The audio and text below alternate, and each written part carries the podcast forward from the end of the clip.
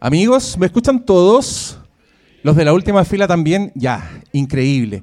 Oye, todavía no sé a cuánto rato estamos de empezar, les vuelvo a pedir disculpas por este atraso, pero como ven, estamos en la sala más grande que nos ha tocado hasta este momento en estos eventos Flimcast. Eh, de verdad yo estoy un poco emocionado porque uno no se da ni cuenta, dice, oye, quiero grabar weas y subirlas a internet, y de pronto estamos en un cine lleno, a punto de ver la mejor película del año. Y, nada, pues uno queda así como, como Martín Cárcamo, con el corazón llenito al sentir el calor de la gente.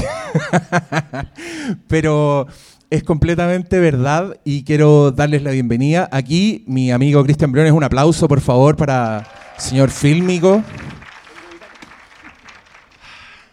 Trae las bitácoras fliméfilas las preciadas bitácoras fliméfilas que en algún minuto podrán comprar en algún callejón sedicioso por ahí en la sala del Cinemark. Eh, oye, le estaba dando las gracias al público porque, mira, Briones, desde que tú te pusiste a hablar de Star Wars The Force Awakens a un micrófono así porque no te podías aguantar decir la weá que querías decir, a esto, mira, mira qué belleza. Oye, yo quiero pedir un aplauso para el Briones porque él fue uno de los gestores de esta cuestión. Yo muchas veces de hecho, está grabado, pueden buscarlo en alguno de los capítulos. Yo muchas veces dije, para mí lo más bacán sería que nos juntáramos en un cine, viéramos la película y después grabáramos un podcast. Y resultó que había que moverse nomás para que funcionara. yo, yo, como ven, soy un hombre de ideas, no de poner nada en la práctica. Así que, eh, pero, pero ahora estoy feliz de, de esto, de verlos a ustedes y, de ver esta película, en verdad. Y aquí también me quiero dirigir a ustedes. yo creo que no tengo que hacerlo porque este es un público muy, muy bacán que ama las películas y que va al cine a ver las películas. Eh, a todos nos carga la epidemia de los celulares y todas esas cosas. Y yo creo que aquí hicimos como un, un microclima muy hermoso donde todos nos portamos bien. Eh, así que también darles las gracias a ustedes por eso.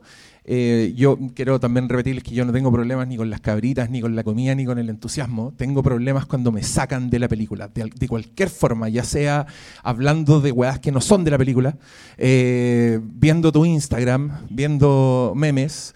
Eh, cosas que pasan en funciones de prensa. Con eso les digo todo. O sea, tenemos colegas ahí que están. Pablo Quintero.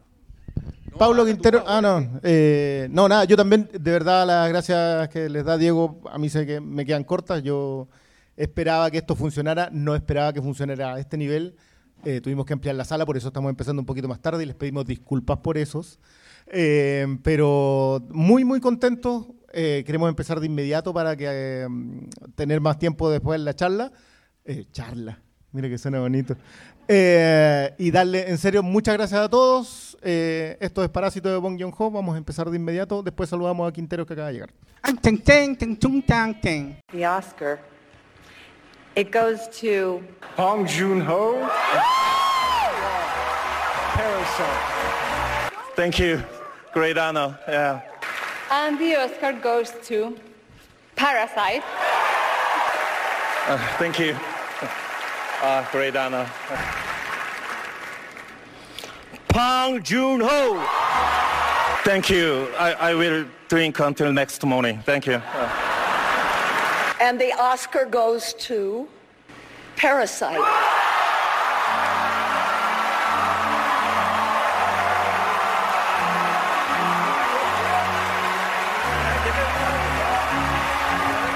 Bienvenidos a un nuevo Flimcast Live.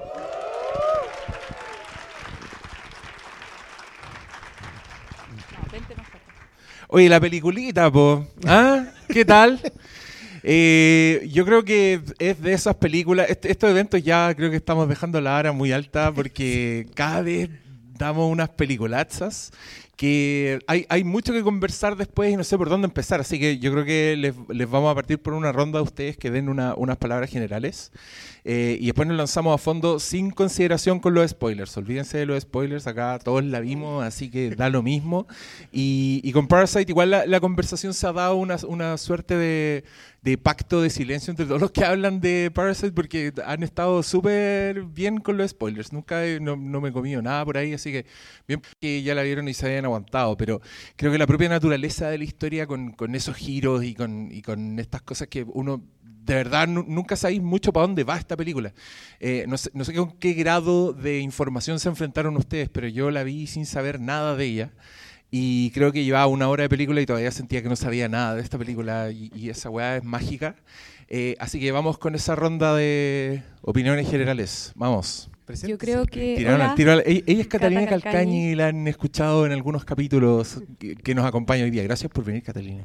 Gracias por la invitación. Eh, yo quiero partir diciendo que yo creo que el K-pop sí tiene la culpa del estallido social. Em, nada, pues una película excelente, durísima igual, como que siento que siempre con en los podcasts que oí yo, que hablamos más como de la condición humana, ¿cierto? Em, conversa mucho con lo que está pasando en Chile, con todo lo que nos ha pasado el último tiempo. Qué universal, qué universales son los conflictos. Ah, bueno, sí, opino lo mismo. Hola, soy Fer. Hola, Fer. Es que sí, pues. Es que, ¿qué, te vamos a decir, man? Puta, para eso vinimos, pues algo me que decir. Pero es que algo, algo como resumido es como difícil, pues. Hay tanta lectura que hacer acá. Y opino lo mismo que la Cata, donde sí, los humanos tenemos los mismos tipos de conflictos en todos lados. Y eso. Por favor. ¡Respect! Eh, yo creo que lo que más me deja a mí esta película es la universalidad de temática de la historia, porque el mundo está afectado por el neoliberalismo. Vamos a poner el, el MP3 de la dinastía, porque esta yo lo vi en Estados Unidos, entonces tenía como tenía miedo de verlo con gringo y que no, nos traen la misma parada y se rían de lo mismo. Y las mismas risas que se escuchaban aquí en estas salas, yo las escuché ahí y es muy... Eh, aunque en, en Oriente ya está muy occidentalizada esta historia, piensen en, en, los primeros minutos cuando estos tipos que son muy inteligentes en la familia, aún así no tienen oportunidad de nada y le ruegan al, al dios del wifi o de repente te vas dando cuenta que una tiene la suficiente inteligencia como para salir adelante, pero el, el entorno los tiene metidos debajo literalmente del resto de la sociedad viviendo en un subterráneo. Y así se van entrelazando toda la historia hasta cuando ya cachai que literalmente son parásitos. Y, la historia de cómo se relaciona con esta familia de clase alta a mí me encanta. Eh, hay una serie de diálogos que son maestros eh, desde eh, cuando intercambian algunas palabras en inglés hasta, no sé, las mismas relaciones de ellos cuando hacen todo el juego para meterse en esta familia que es genial cuando se escabulle uno a uno y, se le ocurre sobre la pasada cómo meterse a la familia, yo encuentro que es genial. Y de partida el punto del olor a pobre, que es la clave de la película, a mí ah, hasta el día de hoy me tiene... De gente que anda en metro. Y de la gente que, que anda en el subte. Qué ondes, qué ondes, la gente que anda en metro.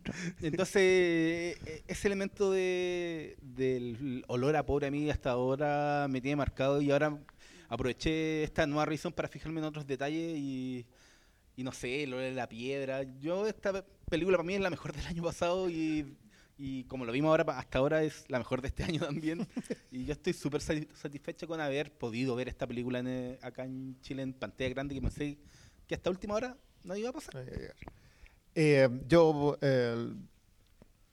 creo que esta es la tercera vez que, la veo y, hoy día me reafirmé mucho mi idea de que esto es una película sobre los matices de...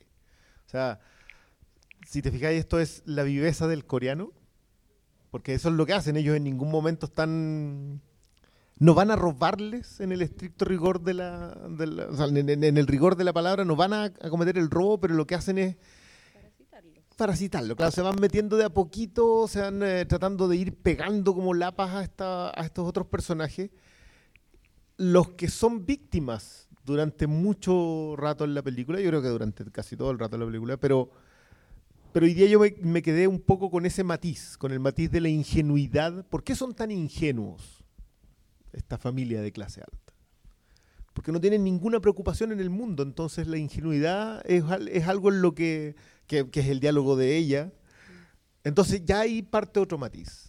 Eh, ¿A qué estás dispuesto para escalar, para asegurarte? Otro matiz. Eh, no, eh, me gustan que no se pase de la raya que lo repite el, eh, el dueño de casa, creo que cinco veces, con la idea de que esta otra gente tiene límites O que tiene un lugar. o que tiene un lugar, otro matiz. Y avanza la película y avanza la película y cada vez vas viendo que todo es un matiz. porque Si hay algo que es brillante en, en esto es que no hay ninguna secuencia al azar. No hay escena alguna, la lluvia está puesta ahí, el movimiento de la cámara dentro de, la- del- de este subsótano en donde viven está, está por una razón ahí, los encuadres son todos, son prácticos, la posición, los colores, etcétera. Es una cuestión en que se nota demasiado que está escrita para ser vista. Y- y me imagino, eh, John Ho trabaja mucho con los storyboards. Tengo la sensación de que esta es una película que está completamente vista antes de ser puesta en escena. Y, eh, y hoy día ya me quedo como completamente reafirmado por eso mismo, porque, porque siento que la mezcla de género tiene mucho de Hitchcock en, en el sentido de poner humor en lugares en donde te sientes incómodo de estar. Esa patada al subterráneo es incómoda. O sea, tú te ríes porque se la acaban de echar de una patada elegante, o sea, mientras estáis sirviendo. Eh, entonces todo va llevándote a ti mismo a eso y obviamente el tema de la lucha de clase está puesto bien, bien un poco en la nariz, pero, pero a la vez... Hoy día leí a propósito de los invasores de One Wolf, que tienen mucho, hay, hay mucha coincidencia entre ambas cosas, y los, los invasores está escrita del 63, creo, 62, y es la misma idea, es una familia de clase alta que se ve invadida, es una obra de teatro en, en que se ve invadida por cuatro pordioseros. Es una pareja de clase alta que se ve invadida, se ve invadida por estos cuatro pordioseros y es una noche en donde tú no sabes si es una pesadilla o si en realidad los invadieron y son todas conversaciones y, y van puestos en sobre... Y tiene esos casi 60 años.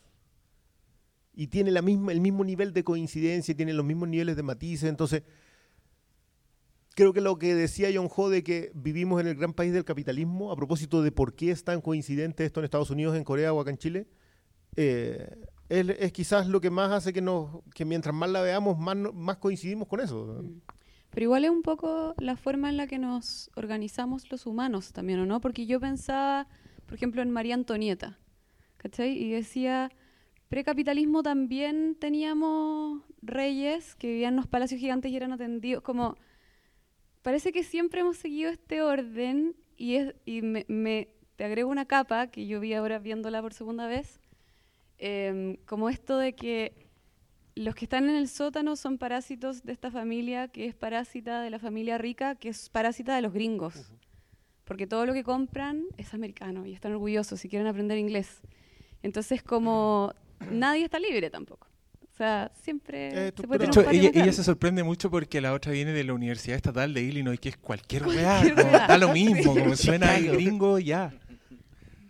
Oye, pero ¿no, no les pasó esto? Bueno, sí, obvio que sí, pero llega un punto en que el, el parásito, tú te, te preguntáis quién es el parásito, porque esta familia no puede hacer ni una weá sin los otros locos. Eh, lle- llega a ser chistoso. Oye, yo les voy a dar un poco mis impresiones generales, así sin spoilers, porque mm, a mí lo, lo que me pasa con esta película primero es que me sorprende lo bien contada que está. Que es una película que tú te podís como regocijar en, en cómo se va desenvolviendo la entrada de, de esta familia de a poco a esta familia de clase alta. Yo creo que a todos acá en el cine le pasó, está, no volaba una mosca en esta sala porque estáis pendiente de los detalles, está siendo muy divertido, como que no te muestran ni una cuestión dos veces, o sea, te muestran una presentación, pero después la otra llega y lo hace distinto, como que seduce a la millonaria con puras weás, ¿cachai? Y, y al punto de que te saltáis la contratación de la empleada porque ya la entendí, la loca aparece de una con los con la fruta donde hay durazno disponible. Y, y claro, hablar de esta película también es hablar del, del director, lo hemos dicho, porque est- está súper marcado Bong Joon-ho en esta película. No sé si han visto otra anterior, yo les recomiendo The Host, que está en, en Netflix, la pueden ver que es de un monstruo a lo Godzilla, pero que también se trata de una familia pobre, donde nadie hace nada por ellos, y este monstruo Godzilla secuestra a la hija menor de la familia, y la familia como que ellos mismos dicen, vamos a tener que ir nosotros a las cloacas a buscar este monstruo y a rescatar a, a la nuestra, porque nadie nos pesca. Y también muestra un sistema que no funciona y tiene como los temas que han atravesado mucho la carrera de este señor que hace películas bien distintas. O sea, hace Memories of Murder, que es como un Zodiac coreano con un humor bien, bien raro, con mucho humor físico, personajes que se pegan patadas. Que acá también hay de esto, hay como una comedia súper gruesa, pero que te estáis riendo y de repente pasa un acto de violencia que quedáis para adentro. Eh, Snowpiercer, que es su película gringa, que también se trata de clase así, bien, bien en tu cara, como con bastante poca sutileza, y que dentro de todo eso logra decir mucho de quiénes somos y que él está, está muy preocupado de la condición humana y creo que está cada vez más preocupado de, de este país capitalismo. Y Mother, que para mí es una obra maestra, no sé si ustedes han visto esa película, se la recomiendo mucho no confundírsela con la Jennifer Lawrence, que también es buena, pero son completamente distintas. Y ahí también tienen un thriller, un misterio, muchos giros, y también se trata de una madre justamente que eh, acusan a su hijo eh, con capacidades mentales diferentes de un asesinato y, y son pobres, entonces nadie los pesca y ella está convencida que su hijo es inocente y es una señora, es una abuelita que sale básicamente a resolver un crimen. Y también es una película donde no respiráis, donde no sabéis para dónde va. Pero creo que con Parasite él tocó una, tec- una tecla bastante universal. Lo dijimos cuando hablamos de lo- del Top 2019. Yo creo que se puede hacer un remake en toda Latinoamérica con esta película. Podría hacer versiones Con en todos los todo, países. Puede ser sí. como The Office. en todas partes ahí. Y Acá las pa'l- noticias igual. Sí, acá yo propongo a Luis. Dubó para el padre de los pobres. Uy, que quedaría perfecto, sería una súper buena película ya.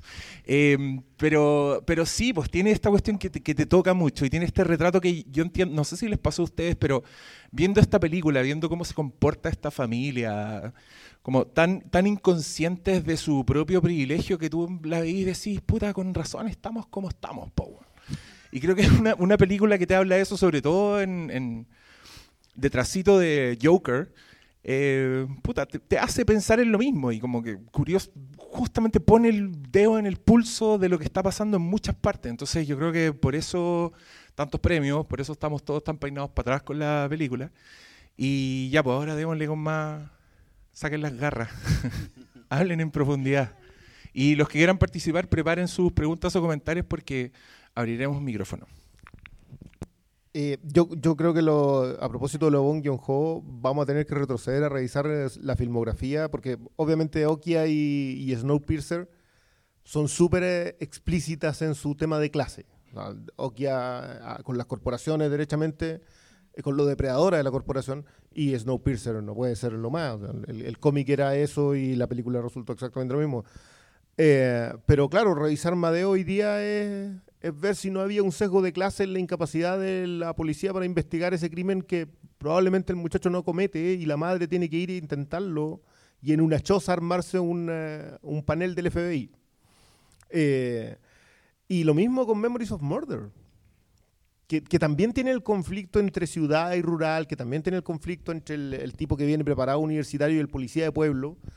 Eh, y bueno, quizás Perro que ladra no muerde también era, que es la primera y que, es la menos conocida de todas, pero Host también tiene componente de clase, entonces venía explorando esto mismo y no le habíamos puesto atención. Acá es demasiado explícito quizás, o está tan bien hecho que, termina, que termina por afectarnos más. Tiene lo- la referencia con el Joker, yo creo que son las dos películas que tocan el conflicto de clase este año, en donde casi todas las películas destacadas están entrelazadas en algún punto. Sea, eh, qué, sé yo, desde la masculinidad en el irlandés y Ford vs Ferrari y Eras una en Hollywood, que la otra, que Irishman también tiene tiene el componente de la, del tipo blanco que se perdió y se va hundiendo en un determinado lugar. Todos, todos están en- entrelazados, pero esa coincidencia yo creo que hace súper entendible de que las dos películas hayan resultado tan universales. Ahora, yo, yo acá, sobre todo ahora por viéndola de nuevo, cuando uno empieza a prestar atención a la narrativa, es una cuestión impresionante. La mezcla de géneros en esta película, que es algo que le funciona muy bien a los coreanos. Que pueden meterle este humor así como de, de, de- de cachuchazo. y Memories of Murder tiene mucho chalchazo, tiene mucha, mucha patada. Muchas patadas voladoras Sí, en contextos donde no debiera haberlos. de nada. Entonces, y, y acá es mucho más sutil, es mucho menos, pero yo creo que eso también pierde al, espectador occidental. El espectador occidental, de, alguna manera, estamos demasiado esquematizados en los géneros. Por eso también cuando nos sacan y nos colocan comedias negras, por ejemplo, lo que hacen los Cohen, entramos al tiro, como que, esto no funciona. Eh, pero creo que este caballero ya lo tiene completamente depurado. O sea, te, hace una hora una película en la que estás pensando que es una comedia y que, y que es una comedia derechamente eh, de una estafa. Y es, una comedia de estafa en cómo los tipos se van instalando ahí, todo funciona hacia la perfección, la, la, la dejada del calzón debajo del asiento es brillante, yo encuentro que es una que mejor funciona. Hasta que no, hasta que pasa a ser un thriller y hasta en un momento una película de terror. Creo que la secuencia de lo de la torta de cumpleaños debe ser una de las mejores imágenes de terror que ha hecho John Ho. Y todo te lo va escalando para, para ir acercándote al, al lugar en donde deberías estar hacia el final de la película. Yo creo que estructura es, hay, es otra película a la que hay que conversar ahí, más allá del tema textual que tiene derechamente, pero en estructura creo que es donde, mejor funciona. Y en los símbolos. Piensa tú en. Muy Es metafórico. muy metafórica. muy metafórica. E- Elementos como la, la roca, que está desde el primer minuto. Y que- y que desde lo- el y que te dice que es Y hay metafórico. muchas cosas que están desde el comienzo que después se van eh, reciclando para utilizar en, en- en el diálogo que va creando la película. Pero también está ahí el tema de la lluvia. Desde estos tipos ricos que no se dan cuenta que en, en- la ciudad quedó la cagada. Y para ellos, ¡ay, qué lindo está el sol! Como Santiago en HD. Santiago en sí, HD. Santiago en HD y, y la desconexión, eh, me encanta esos contrapuntos entre las dos realidades y que está graficado en el olor a pobre. Yo vuelvo a, a- en la Es que es súper explícito en eso. pero aunque sea explícito, está tan bien construido que te Mm. defina toda la película. Y, y nada, pues desde cómo maneja los personajes, las relaciones. Y igual uno de repente como al principio puede decir, ya, pero ¿cómo se enamoran tan rápido? ¿O cómo la niña queda tan prendida de este logo? ¿O cómo los contratan tan fácil? Pero al final ese no es el punto. El punto es cómo las relaciones que se van estableciendo y cómo eso sirve para decir algo sobre el sistema económico de Corea que en Asia es una potencia, pero también tiene un forado al, al centro de un grupo de gente que no está arriba como el- la mayor parte de eso, de los Samsung y los LG y todos esos grandes consensos que están en ese país, pues, ¿cachai? Eh, respecto a, los símbolos y a las metáforas, puta, a mí esa es una de las cosas que más me encantó de esta película. Y como mencionaste la roca, eh, leí por ahí que ese era como un símbolo de la esperanza, de la esperanza de escalar socialmente. Y por eso este niño como que la abraza y esta, y roca como que lo persigue. Y es finalmente lo que los lleva un poquito a, a caerse, como a la perdición, esta esperanza como de querer escalar a toda costa y que finalmente te, te destruye todo, porque la escena final, si bien es como similar a la escena del principio, igual el Lolo está como peor que como empezó. No está ni siquiera con el celular, está con un papel. Entonces, como... A mí me gustó mucho eso, bueno, porque me gustan mucho las cosas oscuras, pero me gustó mucho ese corte en donde como que pensamos que hoy ya, o sea, no sé si lo pensamos, no sé si lo creímos, pero como que te muestran que él consigue comprar la casa y la cuestión, y después, nope, nope. Es que es devastador porque es como la mentira que todos no- nos hemos tragado en el fondo, como, bueno, si trabajamos, si podemos Ahora, llegar espérate, a- porque igual yo creo en la movilidad social, o sea, al menos tú y yo, ¿cachai? Nos movimos socialmente. Y yo conozco caleta de personas que sí lo han hecho.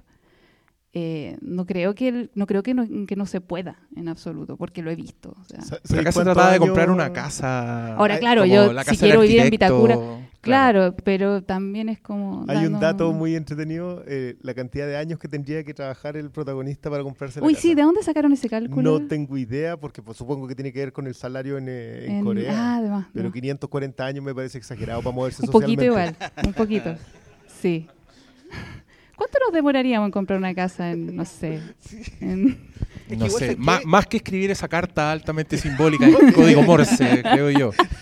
Pero. mm, No, pero es que hay, porque claro, ese, ese símbolo, ponte tú en particular, y nos podemos concentrar en todos los símbolos. La escalera. eh, la- el, el arriba abajo, que es una Uf. constante y que es hermosa hasta en la puesta de escena. O sea, piensen en la cantidad de veces que los personajes se tienen que esconder debajo de algo.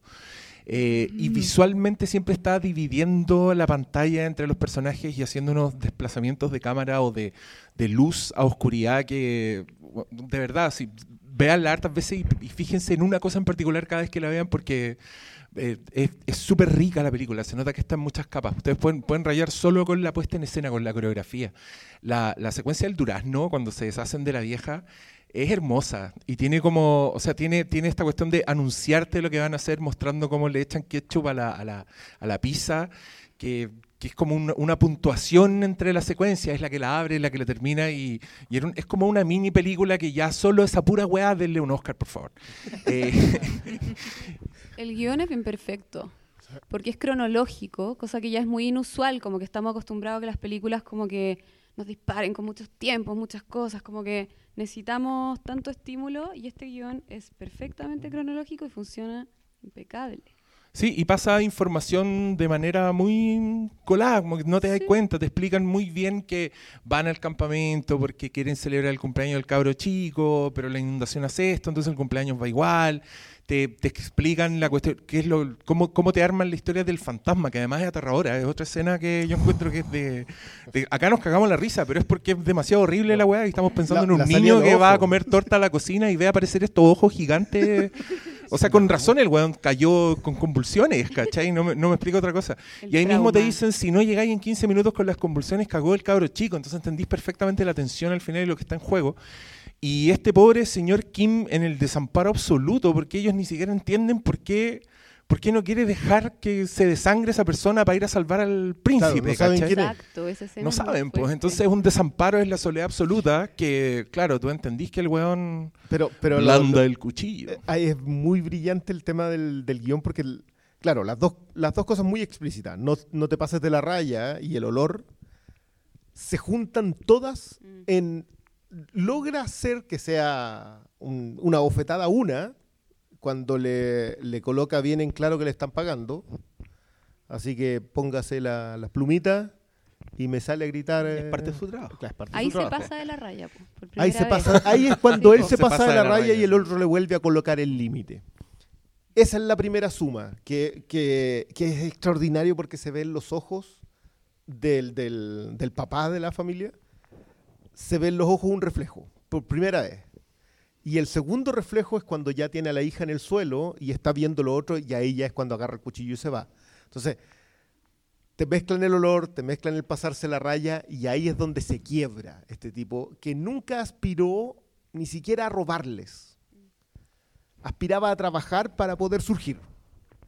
Y ahí, cuando ve que nunca va a sobrepasar el desprecio ni el límite, con su hija desangrándose, el tipo se quiebra, agarra el cuchillo y remata. Que es muy metafórico de los quiebres sociales en los países.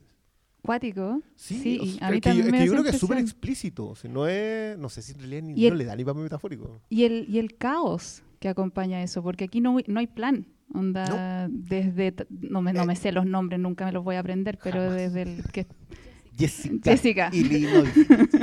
No, pero lo- los dos que asesinan, no hay un plan, es una explosión nomás. Y no termina en nada bueno para ellos tampoco. O sea, O sea, el, Por- el, el respect, que para mí es de verdad que esa cosa es brillante. no, y después el, el papá le pide disculpas al señor Park Claro, por de la misma forma, ¿cachai? también está abajo en lo mismo. Entonces es súper que- metafórico de, lo- de los movimientos sociales y de cómo estamos ahora también, como mordiéndonos la cola. Como que no, aquí no hubo plan, no sabemos hacia dónde vamos. Yo, persona con la que converso, estamos todos como pesimistas. Es, es muy. es- es- yo no sé si lo hace a propósito, pero si tú te fijas, claro, el hijo se lo lleva a la hija de la casa. Por eso se salva, o sea, llega, le llegan a cosa en la cabeza, le operan el cerebro, claro. Eh, La cabra chica lo lleva a Lapa. Sí, igual a Lapa, es ese momento porque está, está en el caos, pero ella lo lleva. y todos sangrando. Está enamorado. Eh, y te cuentan que murió el papá, obviamente, por apuñalado, pero nunca más sabes del resto de la familia. Desaparece, como que se fuman ellos y te queda solamente acá. Ellos siguen en su, en su existencia, probablemente van a sufrir, obviamente, la pérdida del padre en un momento... Sí. El- el- es que es muy buena la salida por los pasillos, por ejemplo. Todos huyen. Mm. Se cae el chelo, eh, pero todos arrancan. Hermoso. Y el, Nadie va a defenderlos. Onda, es heavy. No, Como, hay hecho, un asesino entre nosotros, todos corren. No, Como- y, y pásame las llaves porque me tengo que Sí, llevar a mi hijo sí. a, la, a la clínica. Espérate, a mí me pasa que yo me puedo identificar con cualquiera de ellos. Es- es o sea, yo entiendo cómo en se momento. conduce cualquiera de ellos. Sí, No, si no- me tengo que Que llevar a mi yo, hijo a la yo creo. Sí, y yo creo que eso es testamento de lo bien escrita que está la película, porque es una película sin malos, sin villanos. Sí, es puro matiz. Eso mismo está diciendo yo. Son todos buenos. Onda, son todos buenos, tienen todas buenas intenciones. En el Hay fondo, un malo. Se llama neoliberalismo. Claro. Capitalismo. Es el gran malo. Señor Dinero. Sí. se llama que- Todos queremos el mismo patio y no hay suficiente Y, para todos. eh, eh, Claro, y hay un patio muy bonito que está... Que, Hay una que casa grande que no alcanza para todos. Echémosle ajo. Ah. Solo para los elegidos. Pero, ¿sabes que Yo también le decía a la Cata cuando me comentó eso, yo le dije, igual yo voy a opinar todo lo contrario, somos todos malos. Porque al final estamos todos rascándonos con nuestras propias uñas. O sea, igual como que a nadie le importa el otro, si no es de mi familia. O sea, la, la señora esta, la, la matriarca, ponte tú, es la que patea a la, a la otra que está más abajo, ¿cachai? Y finalmente la mata. Y ellos se supone que son los pobres, o sea, ellos no, no son como malos. creo que, es que ese es uno de los, mu- de los mejores momentos en cuanto si- en el simbolismo de la lucha de clases, ¿a quién le pegas la patada? Ta. Es que igual yo creo que la propia película se hace cargo de ese tema en el ejemplo cuando están todos borrachos, están hablando en el, en el sillón y le dice, eh, ¿por qué te preocupáis del otro chofer? Preocúpate Claro, yo, yo soy yo. Si al final el yo, el yo, el yo, Sí. en este escenario en donde una roca representa el dinero, pero también representa el por qué cae el protagonista por la misma roca con, con el que él iba con- a pitearse a, a estos parásitos que están bloqueándole su ruta hacia arriba. Y Hacia la estabilidad. No, pero y, tam- y también eso- esos momentos pequeños como cuando el señor Kim le dice al otro, ¿cómo podéis vivir aquí abajo? Claro. ¿Cachai? Como de esa weá de, de- de básicamente estar donde mismo, pero igual mirando al otro como... mm. Exacto, ordenándote. Igual siempre es bueno que haya uno más abajo.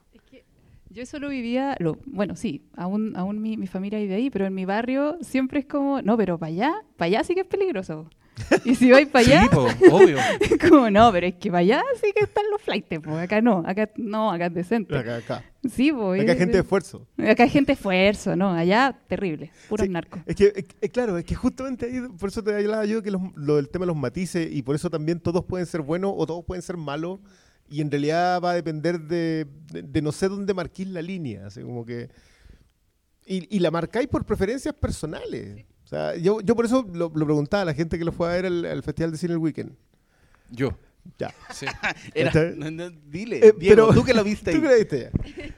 Porque la interpelación es directa a... Al público del... Claro, ta- estamos hablando de que el remake acá se hace Mira, en San Damián. Mira, yo solo, yo solo voy a decir que en esta función hubo muchas más risas que en esa función.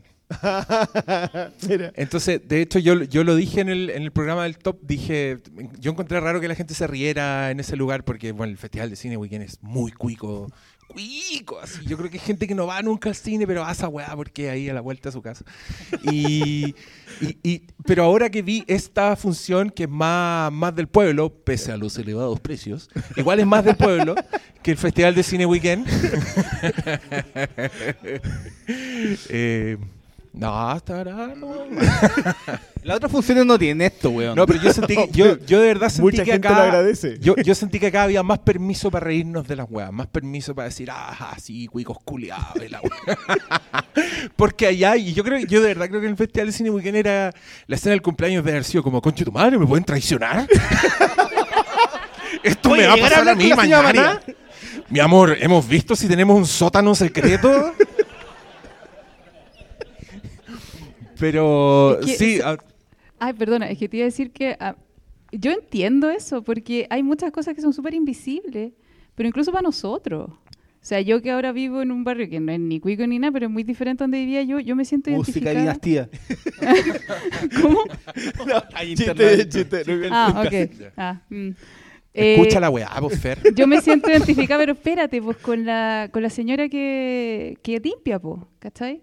Y me siento re, requete contra culpable. Como de tratarla así, como, como que digo, puta la weá, ¿cachai? Como que me siento así en una posición superior y me incomoda muchísimo, pues. Porque esa señora es mi vecina, ponte tú, ¿cachai? O sea, es como mi gente. Y, y yo puedo ver eso, y yo me puedo sentir culpable, y yo puedo como que tampoco sé si esa weá es buena, anda, pasa nomás. Pero alguien que nació ahí no tiene por qué cachar esa weá, po. Es que es por eso es tan buena la conversación cuando están borrachos. Sí, po. So- Pero si son buena gente. Son buenas, porque qué, porque obvio, pues. ¿Cómo no vaya a ser buena gente si lo tenéis todo? Exacto. Porque, porque la gracia, si la gracia no es el juicio, es el cuestionamiento. No, no es como que te, no es como que te coloques en el escalón y digas, no, es que son así por eso.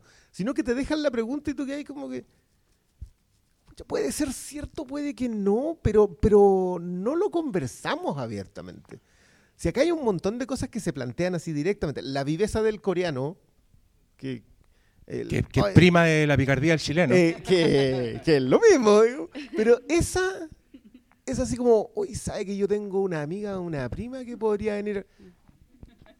Ese es un golazo y lo, y lo hacemos, lo Claro. hacemos todo. Pero después la película te sorprende porque hacen bien la pega, po. En ese sentido, eh, a mí me llama la atención que siento que Tú dices por la terapia del arte. me, me remitió, yo digo por la terapia del arte, que ese niño está sanado, no me digan que no. Eh, Digamos que el tema de que volviera a salir este caballero de abajo con la cara Bueno, ensangrentada ya, y le cagó la onda, afectado, y, en, pero- pero- y en el cumpleaños de nuevo, po, weón. Pobre cabrón chico. Cabro chico del estado, no, este año sí que no. Y se le murió el papá, weón. Oye, Ya sí, no, no recupera. terapia así, pero... terapia heavy. Yo iba a decir que mm, encuentro que es... ¿Qué cosa? ¿Alguien quiere hablar? Puedes pararte acá y esperar tu turno, por favor.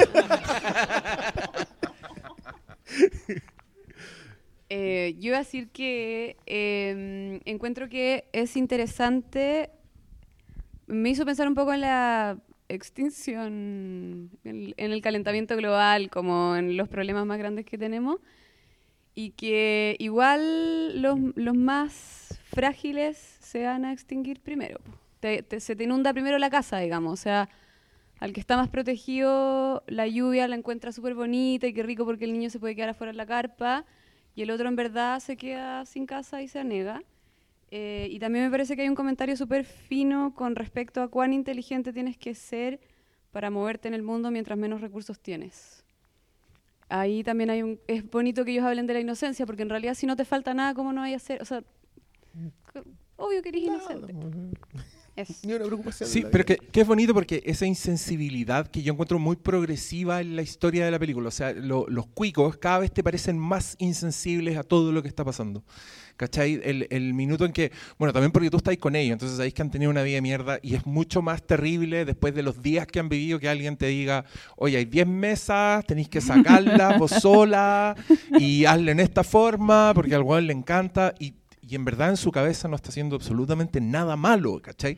Por eso es tan trágico, yo, yo encuentro hermosa la secuencia eh, en que todos los preparativos del cumpleaños desde el punto de vista del papá.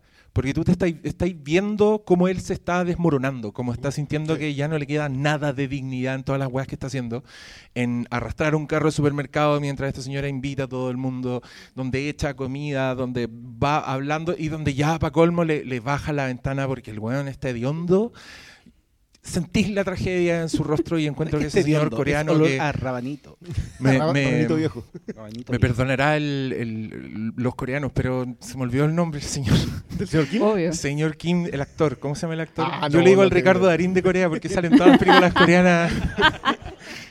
en serio, actúa en Memories of Murder, en Thirst, en Host, actúa en Sympathy for Mr. Vengeance, The Bad, The Good, The Weird. Me estáis weyando ya, son como todas las películas buenas, falta Old Boy nomás. Sí, ahí le Eh, sí, él, él es un seco y es bastante camaleónico, como que cuesta reconocerlo, en algunas sale súper flaco, en otras sale más gordo, en The Host sale con el pelo rubio. No, y como un cabro de y 30 no tengo años. chucha idea qué edad tiene este señor. Creo que eso pasa con los, con los asiáticos, puta la weá, perdón, soy racista. Em, pero, pero la actuación del señor en, en todo ese tercer acto es sublime, porque el weón hasta ahora ha sido un loco súper inocente. O sea, es un weón que como está celebrando el trabajo y es como, coman todos, coman todos. Y la mamá le dice, oye, se pagaron ellos, ¿cachai? Sí, es verdad. Y le empieza a dar con más comida a los hijos que pagaron. Em, No, la- escalando, la- para mí el ensayo del guion. Que es un momento, aparte que la construcción en edición de toda Oh, la no, secuencia del ensayo sí. guion es tremenda. Porque dice, no, no, no, no tan intenso. Tienes que bajar las emociones. La siguiente escena te muestran cómo va bajando.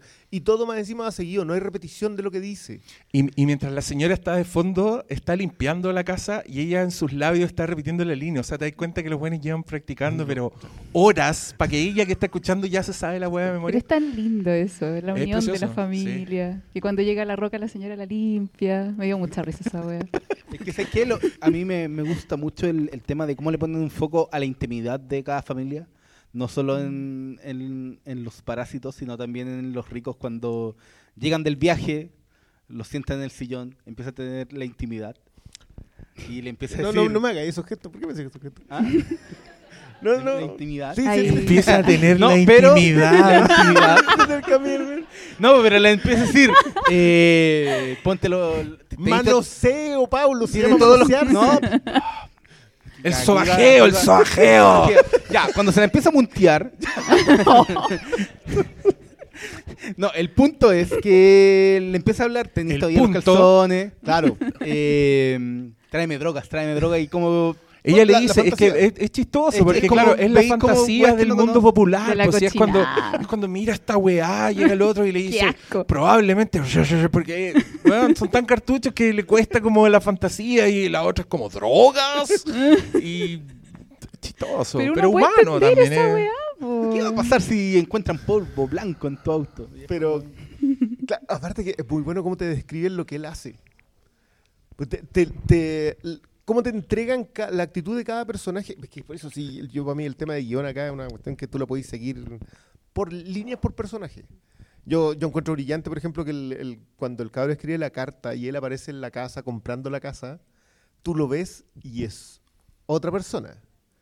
La ropa cambiada, Es un el cantante pelo, es un cantante y comprándose la casa. Igual es un poco Harry Potter adulto. Pero con los orientales pasa con todo. Pasa piola. Probablemente se vea así cuando tenga 45. sí. Que debe tener 45. De más. ¿Abrimos, panel? Sí, ya, Ya. los que quieran hablar, eh, acérquense. Estamos en una sala más grande, puede que les Sí, cueste. y los micrófonos no llegan para allá, así que van a tener que bajar. Sí, Perdón. sepan llegar. Un par de funciones más así de llenas y nos compramos inalámbrico. Ah, Un chayán. un chayán pa' vos. Malo, el tuyo es más largo. Un Chayanne. No es tan largo. No, no empecemos. Oye, más respeto. Hola. Ya, joven, nombre, edad. Ah, no, nombre nomás y, y cuéntenos. Eh, Juan Carlos, por acá. Hola, buenas noches, gracias por la función, muy bueno todo. Eh, Háblele más Directo, al micrófono. háblele directo al micrófono. Sí, Directo ahí. Sí, no es fácil, sí. Sí, sí. Después todos palanqueando malo. eh, oye, esta cosa tiene, esta película tiene elementos que, bueno, ahora por verla la segunda vez me, me di cuenta paralelos con, con lo que podemos ver acá, acá en Chile. Tenemos eh, una clase social alta que está eh, en su mundo y no sabe qué es lo que le pasó. O sea, en el fondo nos alcanzaron a dar cuenta de todo lo que pasó durante la película, solamente sufrieron al final. Apareció un en- del sótano con un cuchillo. Exact- exactamente. Exactamente. Exactamente. Y por el otro lado tenemos a esta familia que vivió todas las peripecias subiendo y bajando, que está muy bien representada en la película, como suben y bajan. Y, y ahí uno puede hacer el paralelo en cómo en nuestra sociedad, en Chile, eh, la clase alta dice, oye, ¿de qué se quejan tanto? Y la clase, de la clase media a la clase baja, eh, tiene claro todo lo que está mal. Entonces esa, ese paralelo lo encuentro genial. Esa es mi, No, mi bien. apreciación. Muchas gracias. Ya, muchas gracias. Oye, te vamos a dar premios porque trajimos trajimos merchandising exclusivo de películas que no son Parasite.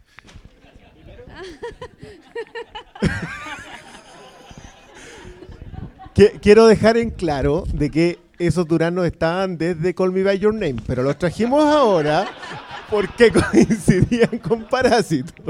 Y toma, un paraguas de Maléfica. Igual sirve, ¿o no?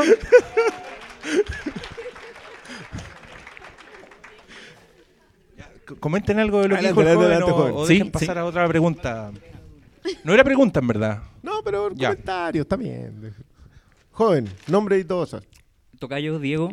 Eh, quería mm, decir que, por ejemplo, los que tengamos la bitácora del Flimcast, eh, vamos a tener que reducir mucho el espacio para discutir en la película. Guión no vamos a poder discutir, vamos a tener que decir guion bien.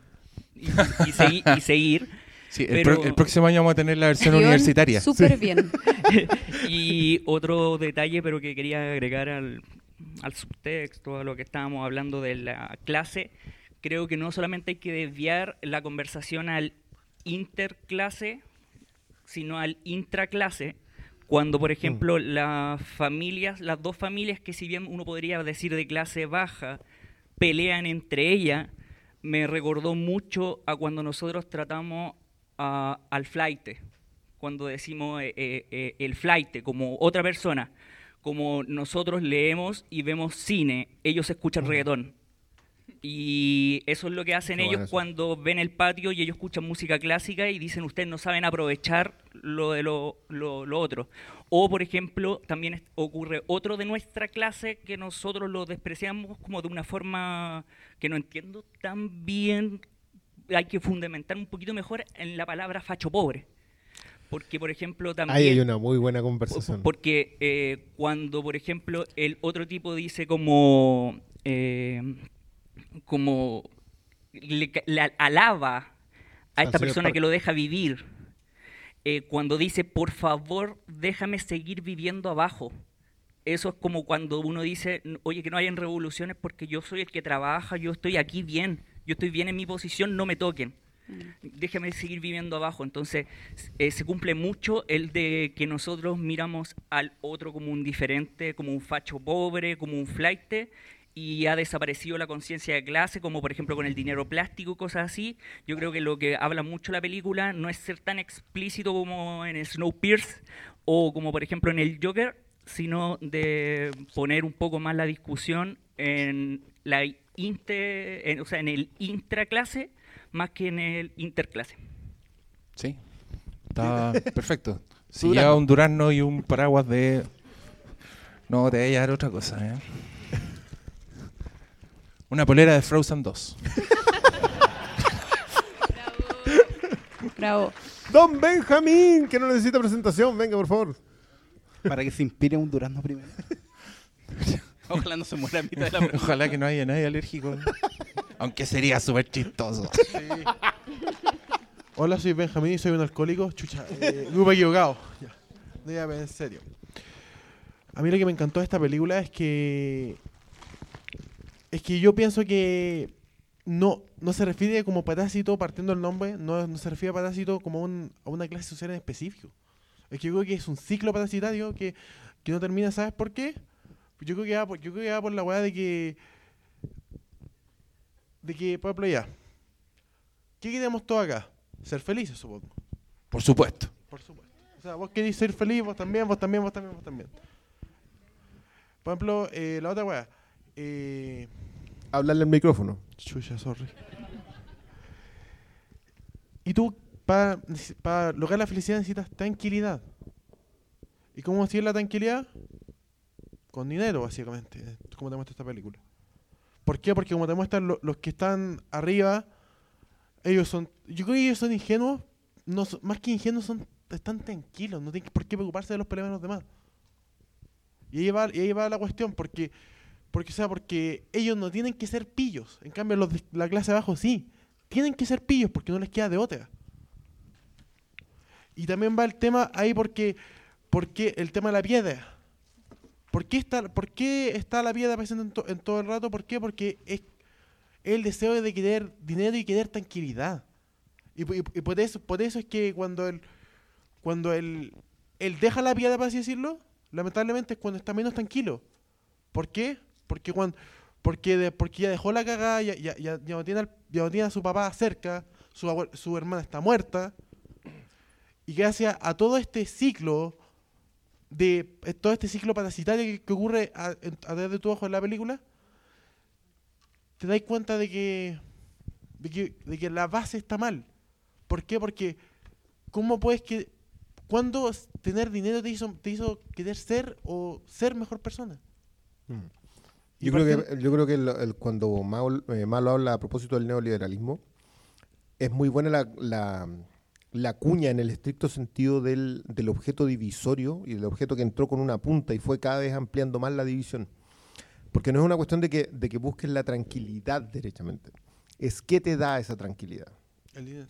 Y claro, parte, lo único que en, en una sociedad como la que tenemos, lo único que te dice que te da tranquilidad es el dinero. No es una aspiración cultural, no es una, no es una aspiración personal, no hay una persecución de la felicidad. La única, la única persecución es la de la que él paga las cosas que supuestamente te hacen feliz. Y de ahí es muy bueno la representación de la competencia en Corea. Por también. eso el, el concepto de felicidad se asocia mucho al dinero. Porque al final eso es lo que enturbia el agua y hace que todo... eh, Oye, el agua. Se me que el el agua otro- salga de, no sé, desde un water negro. Y ahí está, po, y ellos son, esa es su realidad, po. No, es no estar Es que viviendo lo, lo del chupando agua, en una casa de Lo del agua da para conversarlo. un así, millón de UF. Claro, un millón de UF. Ya, joven, retire su premio que es. Esto es dedicado desde de Oscar Sala y Cristian Briones. Si lo abrí, lo mostré a la gente.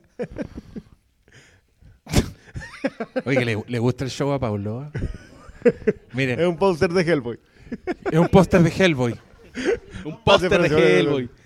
Ya, y, te voy a y yo te voy a regalar un reloj de Star Wars, The Rise of Skywalker. Porque Ven a buscarlo. puro cariño. Porque sí. a propósito de los parásitos. Toma. Felicidades, joven. ¿Aló? ¿Se escucha Gracias bien? a usted, pues. Se escucha Directo perfecto. nomás y. Adelante. Eh, mira, muchas ideas de toda la conversación que se han dado. La primera, quizá voy a tratar de ser lo más coherente en esas ideas que, que quiero plantear también a, a- a la comunidad Flim- Flimcast. Primero, en recordar muchas cosas que escuché como profesora en distintos colegios de distinta clase, que cuando dicen, mira, este colegio es cuico, ahí hay cabros buena onda, porque el cuico cuico es agradable. El piojo resucitado, que el que tuvo, el que fue pobre y que después tuvo plata, ese sí es pesado. Entonces, en ese sentido, Perdón, pero no esa sé si entre profesores. Totalmente, la sala de profesores. Que, by the way, los cuicos tienen una conversación súper privada, en donde se desarma esta ilusión de querer ir a la casa, de querer estar ahí, de querer vivir esa vida. Porque ellos no huelen bien, porque ellos no, porque ellos en realidad son humillados a estar incluso escuchando esa privacidad. El cuico jamás te va a decir, en, términos de, cómo funciona la clase, el cuico no te va a decir jamás la trampa de la movilidad social. La movilidad social tiene un tope, y ese tope son ellos. Entonces, para, para el pobre, para, los que nos movemos rápido, para el que tiene que salvar el día, como estos personajes que salvan el día muy rápido, eso es, la, esa, esa eh, es la- el real desafío. En cambio, cuando tienes tu vida pagada, la vida transcurre más tranquila. Entonces, ese tipo de dinámicas se ven en la sala de profes, comparando el colegio medio cuico del Pleite y del, del- y del colegio muy cuico, donde todos son súper eh, simpáticos y es súper fácil hacer clase. Y aquí también pienso en cómo, cómo esa misma dinámica es el neoliberalismo. No es la ilusión de la casa propia. La casa propia te hace moverte y hace que este sistema funcione. Por, ese, por eso yo creo que esta película puede ser replicada en distintos lados. Y por eso también mi pregunta, o, o- una reflexión que ustedes pudieran compartir, es cómo ustedes ven eh, las películas a partir de ahora, porque yo creo que en la ilusión, la ilusión del progreso, sobre todo desde el mismo Estados Unidos que ahora reconoce estas películas y las, y las plantea como parte del, del staff de premiación, ¿cómo ustedes van viendo eso? Porque ya ahora la, la interpelación política yo creo que está siendo súper presente. Y no es solo la condición humana, es la condición humana en tanto ser humano capitalista. Porque antes el poder, el poder era la monarquía.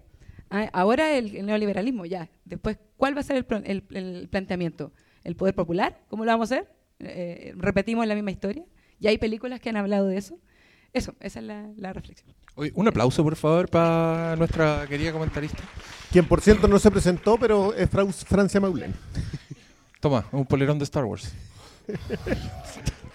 Oye, ¿les gustan estos cachureos? eh? Eh, la- eh, eh, wow. Yo sí creo que es súper importante lo que pasó con, con Parásito reconocida en Estados Unidos. Esa cuestión para mí es, una de las claves porque estamos hablando que igual hizo la carrera desde Cannes hasta, hasta los Oscars en dos lugares completamente distintos y con apreciaciones. Los franceses vienen hablando del tema marginalidad versus estabilidad económica hace harto rato en su cine. Entonces es súper entendible de que esta película le- les haga un montón de sentido. Pero no pensé yo que en Estados Unidos, me gustó mucho cuando Pablo decía que la gente se reía en los mismos lugares y tenía las, las mismas reacciones los mismos, en los mismos momentos. Entonces eso, eso te viene a hablar un poco de, que estamos casi todos conversando lo mismo, pero, pero creo que es el año de, de esas conversaciones, que sea una película coreana la que mejor lo plasme, igual fue, fue sorpresa, creo yo. Eh, y con respecto a la a esos topes en la, en la movilidad social, yo creo que en, en realidad lo que pasa es que, claro, uno corre la carrera más larga y donde sea que llegue, eh, cree que avanzó un montón. Pero hay otro que te lleva adelantado como 500 años, entonces no necesita moverse mucho y ya está en el mismo lugar. Entonces, obviamente eso despierta esa otra conversación. Pero creo que lejos lo que a mí más me gusta en esta película es que no hay un resentimiento en la conversación que plantea. No porque yo tenga problemas con el resentimiento, creo que eso ha quedado bastante claro en general, cualquiera que me haya escuchado. Pero, pero sí siento que lo plantea con tanto matiz todo, en donde solamente te dejan la conversación ahí, que les vaya muy bonito a ustedes tratando de dilucidarlo. Porque no te deja, claro, es muy cierto, nadie se ve a sí mismo como malo. Esto no es el lugar en donde todos, todos son los héroes de su propia historia, sino que simplemente es que ellos salen de un lugar y terminan en el mismo lugar o terminan en otro lugar. Pero ninguno pensó que tuvo un viaje. En la tragedia, quizás yo de verdad creo que lo del señor Kim hay que empezar a revisar solamente su escena para ver ese, esa caminata que él tiene a ese lugar del terror en donde termina. Pero creo que de todo, de todo sí o sí va a ser el matiz en la conversación. Ahora, sí, a mí, a mí me pasa un poco que, claro, es cierto, yo creo que tiene que ver que justamente sea de Corea y justamente que va de este resentimiento, esta rabia, que ponte tú, yo creo que sí habría estado, no sé, si esta weá le hiciera Spike Lee, por ejemplo, que, que hace justamente, lo, lo- la hace una obra abierta como para que la den en el Festival de Cine Weekend y para que los señores de la academia se atrevan a reconocerla, pese a que probablemente sean todos unos hueones millonarios de Hollywood que, como les dijo Ricky Gervais en los Globos de Oro, no tienen puta idea de lo que es la vida, entonces no opinen de nada. Pero creo que ese, ese matiz la hace, la hace entrar ahí. Ahora, también pasa que un poco, eh, quizás esto es muy personal mío, pero cuando les dan muchos premios a las weas, como que chacrean un poco, como que después de un rato ya se transforman en algo normal y que ya lo aplaudimos, entonces ahora preocupémonos de otra cosa. Em, y también me hace pensar un poco en el cine chileno, que no sé, quizás es porque estamos acá, pero en el cine chileno yo como que vuelvo el privilegio en las personas que hacen el cine, ¿cachai? Eh, esa weá, ese tweet que vi hace mucho tiempo que hasta cuando hacemos o vemos películas de cuicos con pena eh, en, el, en el cine chileno, quizás para nosotros porque estamos aquí metidos es tan obvio, pero claro, tiene que llegar alguien como, no sé, pues como Fernández Al- Almendra para que aquí no ha pasado nada, que son películas que de verdad te dicen, ya, este weón está usando bien su privilegio, por último está, está, está diciendo cosas, de donde, de donde sea está diciendo cosas buenas. Em, pero creo que Parásito, claro, apela justamente a esa universalidad, dejando ese tipo de cosas de lado, porque yo ahora viéndola por segunda vez pensaba, por ejemplo, en este que yo hace rato llevo fantaseando con la adaptación chilena de Parásitos o argentina incluso, que también podría ser muy buena. Eh, y, y creo que Darín. acá inevitablemente tendríamos que meter muchas más escenas, explicar más cosas, ¿cachai? Eh, el- el- los fenotipos de los, de los personajes debieran entrar en juego, que acá son, son coreanos. Yo no sé leer un- los, quizás estos coreanos tienen caras de cuico, así estoy simplificando N, una hueá que estoy tratando de decir, pero son matices que ni entran en, el- en la conversación y creo que justamente eso hace que sea un, un diálogo más, más limpio y más abierto a todos, que yo creo que por ahí explica tanto premio y tanto reconocimiento mundial, que yo no puedo creer que esta sea la primera película coreana nominada a Mejor Película Extranjera, si los coreanos tienen un cine así de la puta madre hace décadas. Pero ya, ¿alguien más? O- No, yo creo agregar que igual es un problema los subtítulos, que en Estados Unidos no están acostumbrados. Que creo que aquí en Chile igual se está dando un poquito ese. Que acá réplica películas subtituladas con- toda la con- vida, no, da lo mismo. Sí, pero acá ya cae más, siempre nos estamos dando cuenta que es cada vez más difícil. Y dar con funciones de películas subtituladas porque siempre son en la noche. Y, y obviamente que no es culpa de las distribuidoras porque la gente va más a funciones de, de doblaje.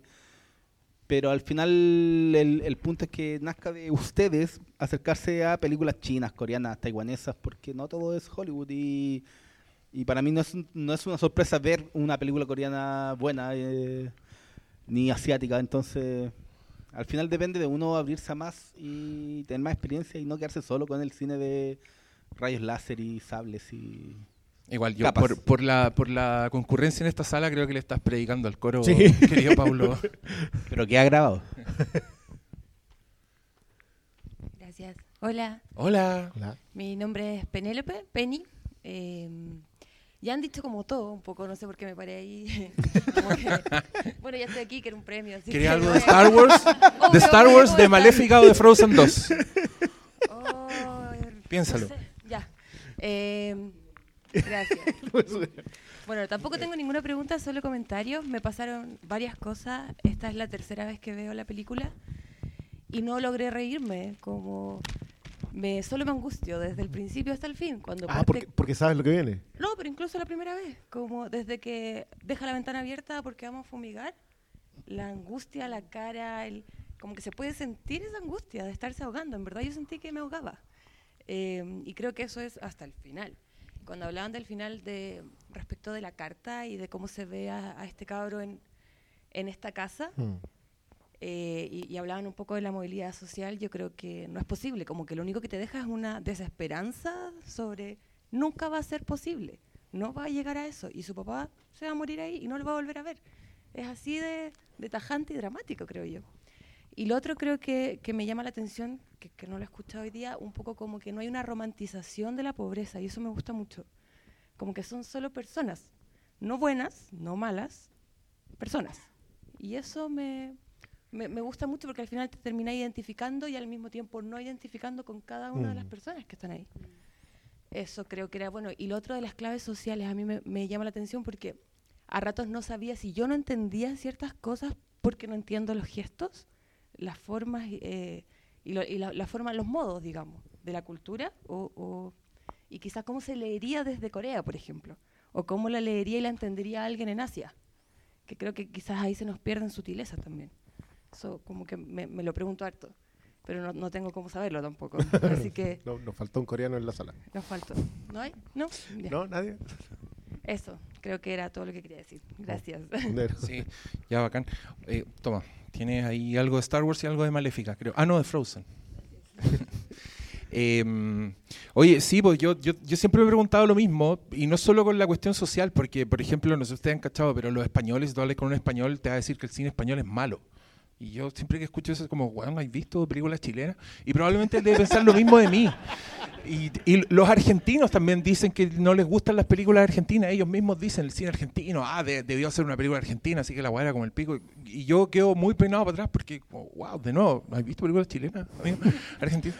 Y quizás el que yo me sienta así del cine chileno también es una weá que lo estoy viendo muy de cerca y, y no me extrañaría nada si los coreanos dijeran, ay, este weón, un cuico culiado, Bong Joon-ho, ¿qué le fue tan bien con esta película? No sé, esto, quizás eso es una exageración. Pero... pero sí, pues no tenemos cómo leerlo y creo que solo nos podemos aferrar a la, buena historia y a la buena dramaturgia. O sea, creo que la, misma película te da las claves de, de cómo se lee y yo estoy, estoy de acuerdo contigo.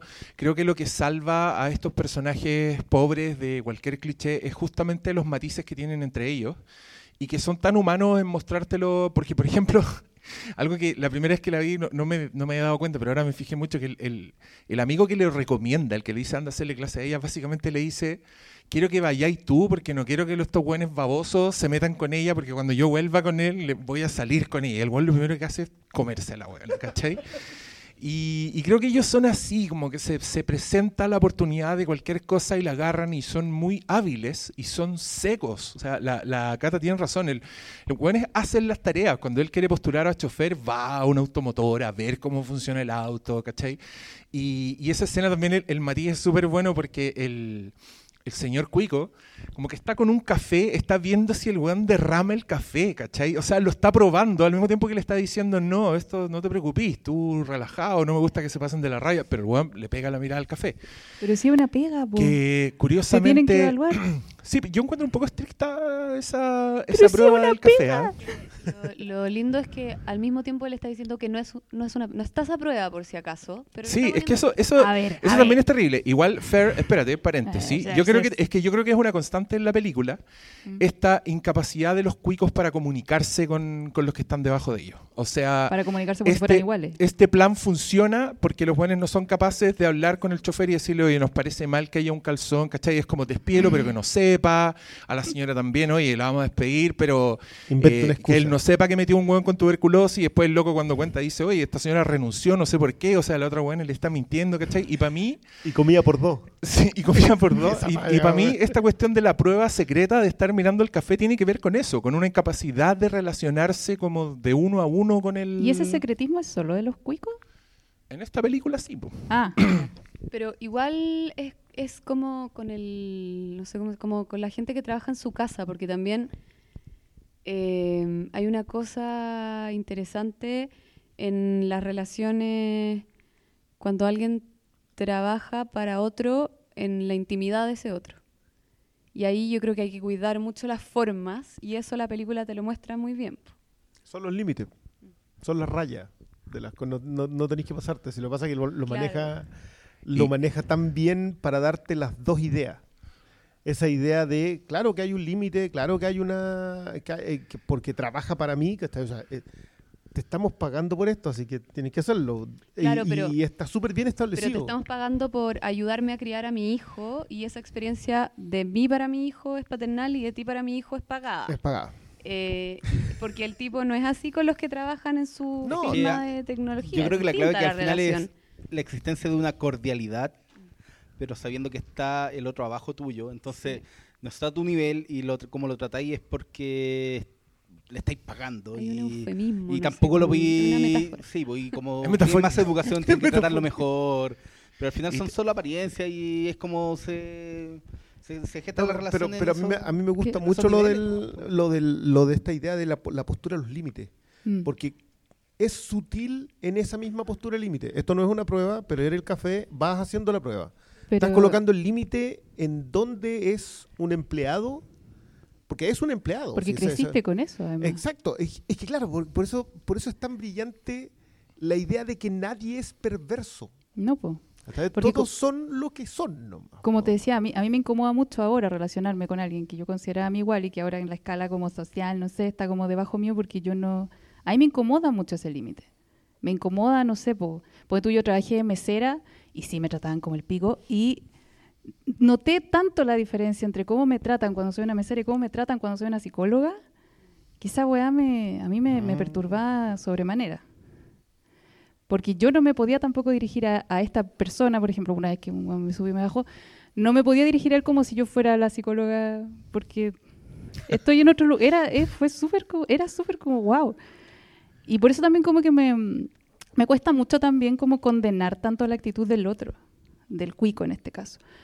Porque no sabe, po. Yo hay mu- millones de cosas que yo tampoco sé. Y puedo haberla cagado sin saber, po. Y si el otro no me dice. po, es si que no por eso se te decía que el secretismo encuentro que está en, en todos, po. Es que igual es como los caballos que tienen como una anteoreja. eh, An- ante ante- ojeras. ojera. Anteorejas me gustó igual. O- Ante ojeras. y- pero yo creo que el tener dinero igual te pone un. un Anteojera. No, yo, yo creo, yo creo más que te quita, cerrados, claro. yo creo. ¿Por qué? Porque no te vas a andar fijando en cosas que no necesitáis fijarte. pues. Si yo la creo- plata te da el acceso a Y, todo. y yo creo que Sí. tiene que ver con eso, pues es una relación de poder que no es transversal. Entonces ellos Mm. no podían tener el nivel de comunicación que los jefes no estaban teniendo con ellos porque iban a terminar en la calle, que está claro que es lo que, lo que menos quieren. A mí también me gustaría Mm. notar que las- toda esa secuencia del- de la prueba en el café es un homenaje a la película Sin Permiso para Manejar, donde Cory Haim debe ¿Qué pasar la prueba de manejo y el chofer, el, el- el- Pero lo lleva el encima, lo lleva específicamente le dice, este café no lo puedes derramar. Así que, ojo, si la cinefilia de John era- Bunko va... No, yo Ah, no que se enoje, amiga, si es mentira, no se vaya. ya, hagan pasar al próximo auditor que quiere hablar hace rato. Eh, buenos días. Buenos días. La verdad que sí. No llegaba la gente sin mal que echarnos todavía. sí. Quizás se- no, no saben que estamos acá, cerraron la weá. Eh, Felipe. Eh, bueno, una cosa que me causó mucha curiosidad es que eh, la mamá cuica en ningún momento se asume como esposa. Siempre dice, eh, cuando lleg- eh, le presenta a Jessica, dice, y eh, él es el papá de Danzo. Y siempre dice el papá de Danzo. Nun- ella nunca dice mi esposo, mi marido, no, ella dice el papá de Danzo. Eso me causa mucha curiosidad en- en- porque nunca se asume como esposa o como mamá de la niña tampoco. Porque tampoco dice es mi, es mi hijo, es mi hija. No, el papá es Danzo. Es como el único que existe en esa casa. ¿Será por lo importante que son los roles? como algo medio cultural, porque yo igual me fijé, o sea, me imagino, porque igual me fijé que se tratan de hermana, y ahí igual hay unas tallas como, hermana, ayúdame, yo no soy tu hermana, y después cuando la otra necesita ayuda le dice hermana, y después la señora le dice a ella hermana. Eh, No, entonces y sí, hay como unas na- cosas nada con el lenguaje puta. Sí, muy bien. que son curiosas. Sí, yo creo que tiene que se debe perder algo en la traducción ahí, tiene que ver también con cómo se tratan. o sea, yo estoy seguro que nadie entiende compadre. En, decir compadre en, no sé, en, y en Rumania no tiene ni idea de qué está hablando. Eh, porque y, y yo creo que le, le, le explicáis a alguien lo, lo ahijado y tampoco me imagino que debe haber más de alguna cosa con eso, pero, pero sí, debe- creo que puede ser cultural y creo que igual está la pista acerca de la juventud de ella. Porque como que no la veía, así como mamá de esos dos cabros chicos. Pero, pero, pero puede ser al pasar, esa, esa es algo que se pierde un poco. ¿Tú decís que puede ser eh, segundas nupcias del señor Es patrón? posible, puede ser. No, no sé. No eso ya creo que entramos más- a pelambre. eh, No sé, tendréis que ser coreano para saber cómo se relacionan es- ellos. es que hay de esos- ¿Cómo le explicáis a un coreano que, que es un patas negras? Imposible, ¿cachai? ¿De qué estáis hablando, weón? No sé, pues, pero es una weá que un coreano no.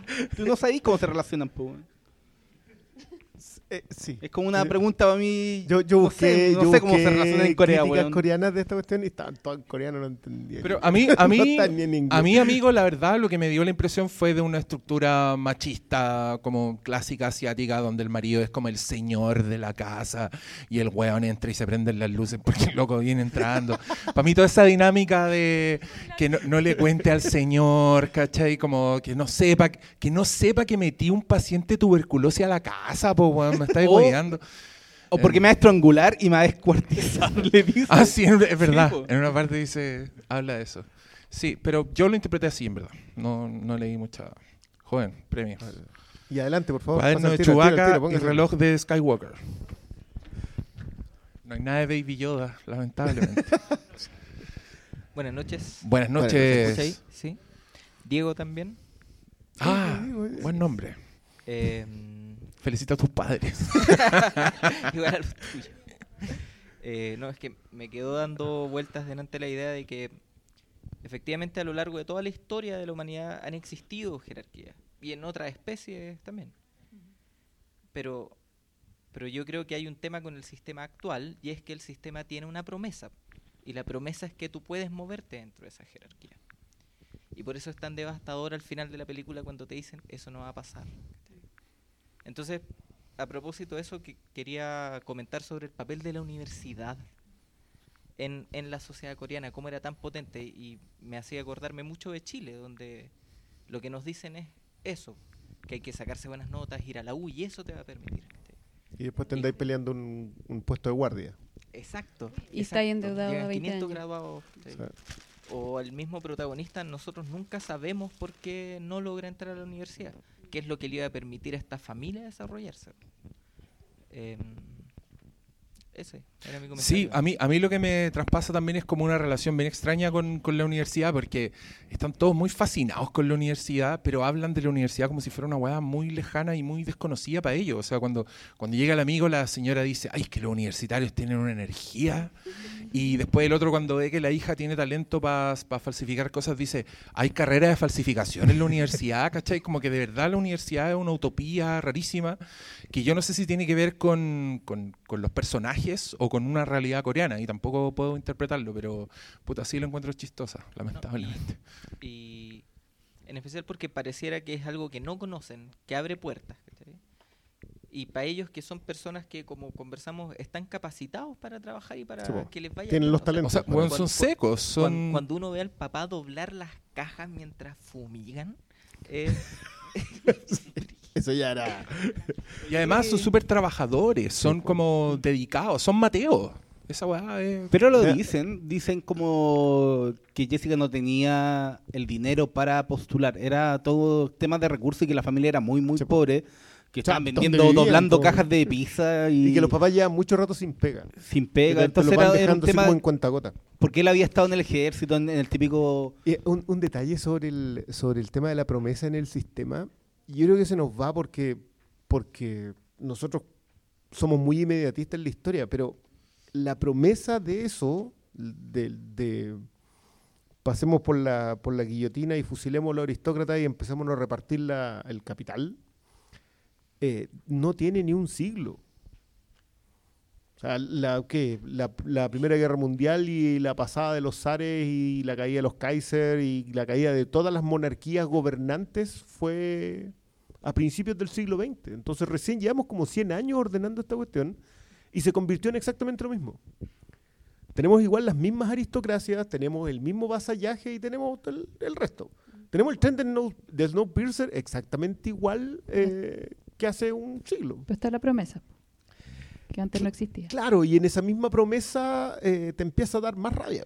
Por- Porque fue hace un siglo nomás la... Oye, si el se, cayó hace da eh, remarcado, piensa tú, el tema de todos los problemas que hay con los multimillonarios, los billonarios, países con billonarios de presidente, eh, Estados Unidos, Chile, Por- por pasó en. Argentina con Macri, entonces también se ha remarcado, no sé cuánta plata gana Jeff Bezos, el otro día era como en un día había subido su su ingreso en 16 mil millones de dólares, no sé, eh, cifras que tú ni en dos millones de años vaya a alcanzar trabajando con los sueldos de él, de los que no son... Sí, yo creo que es la corrección del sistema.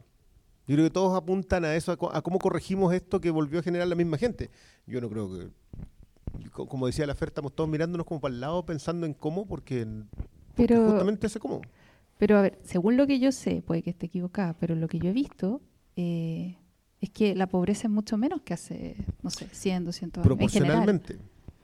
De más, pero Claro, porque, menos. porque escalaste dos pasos mientras los otros escalaron 500. Ya estamos guateando, cabros. Sí, pero- Ah, la perdón, ya, gente, por favor. Ya, sorry. Sí, que tarde, perdón. Sorry. Cuéntenos. Ya, hola, buenas noches. ¿nos- ¿Se escucha? A Sí. ver, ya. Y mi nombre es Mireia y también venía a hacer un par de reflexiones, comentarios que me surgieron dentro de la discusión. Uno que encuentro brillante que el, motivo por el cual finalmente se terminó en el asesinato sea el tema del olor, que sea algo que, que, como decías, que lo conversaron en un área privada.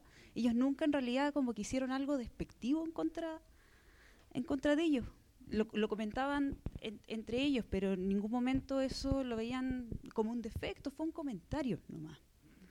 Pero finalmente eso es lo que termina siendo como el móvil que, que causa el, el asesinato. Me, me acuerdo como, como estas típicas cosas que no sé, pues que probablemente a uno lo delatan de que uno no pertenece a cierta clase, no sé, pues, cómo pronunciar clase H. o Oye, hay clase Y que, Palabras. y que, y que decir son completamente salchicha, no sé. invisibles para, para uno, ¿Cachai ¿cachai? que A mí decir por eso el poder de la metáfora de Decir esa weá. lente de flight.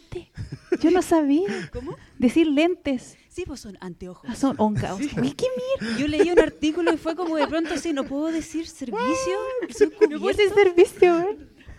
Eh, por, por cierto, ¿sabes qué? Eso es genial porque lo último que conversa el protagonista, el chico arriba, es ¿crees que encajo aquí? Yo, eso te- yo me preguntaba si esto hubiese sido filmado en Chile, lo que decía que los fenotipos están súper mucho más marcados en un tema de clase. Para nosotros. Quizás no, no sé, po, eso habría No, sido te he firmado que Benja y Cuña y yo le encontráis diferencia en cualquier parte. Ah, ok. Ok. ok. O sea, Y eh, el otro comentario que iba a hacer que estaba una película y todos hablan de que es sobre movilidad social, pero en realidad, a mi parecer, puedo estar equivocada, es que la familia esta no tenía ninguna aspiración de movilidad social. Y ellos estaban felices, ellos vivían en su sistema, eh, vivían al día constantemente y de hecho cuando el amigo va a visitarlo le dice, oye, ¿puedo- ¿puede ver cómo están tus papás? Dijo, mis papás no están mal, están sin trabajo nomás. Ese era el único tema que tenían. Y trataban de avivarse y tener la choreza para conseguir el trabajo en la pizzería. Es que por eso la casa es, Sí. una, es Eh, un protagonista. Eh, es cierto, porque ellos están muy felices con el momento. O sea, él está muy, el, el papá está muy feliz cuando está contemplando la lluvia y dice, ¿de qué nos quejamos? Y mira dónde estamos, ¿cachai? Claro. Y la otra se lo recuerda, le dice, pero si ahora llegaran, tú tendrías que salir corriendo y esconderte, ¿cachai? Eso, eso es lo penca de la weá. Como una cucaracha. Como una cucaracha, pero el, el papá ni lo había pensado, el loco estaba gozando. Y, y a mí por eso me parece devastador el final, porque creo que el final, a mí lo que me destruye no es que te muestran que es imposible, es que yo creo que él está convencido de que es posible. Para mí eso es lo que, lo que me, me- me da como un... ugh, ¿Cachai? Como último, y ahí me decidí a venir a, a- a bajar porque dije, ah, aquí quizás puedo aportar algo, es que me acordé de un estudio que hablaba sobre el estrés y, y- y se preguntaba en ese caso la pobreza causada estrés de por sí. De ¿ya? Y eh, el estudio dice que eh, en general la pobreza, si es que no tienes un punto comparativo, no causa estrés.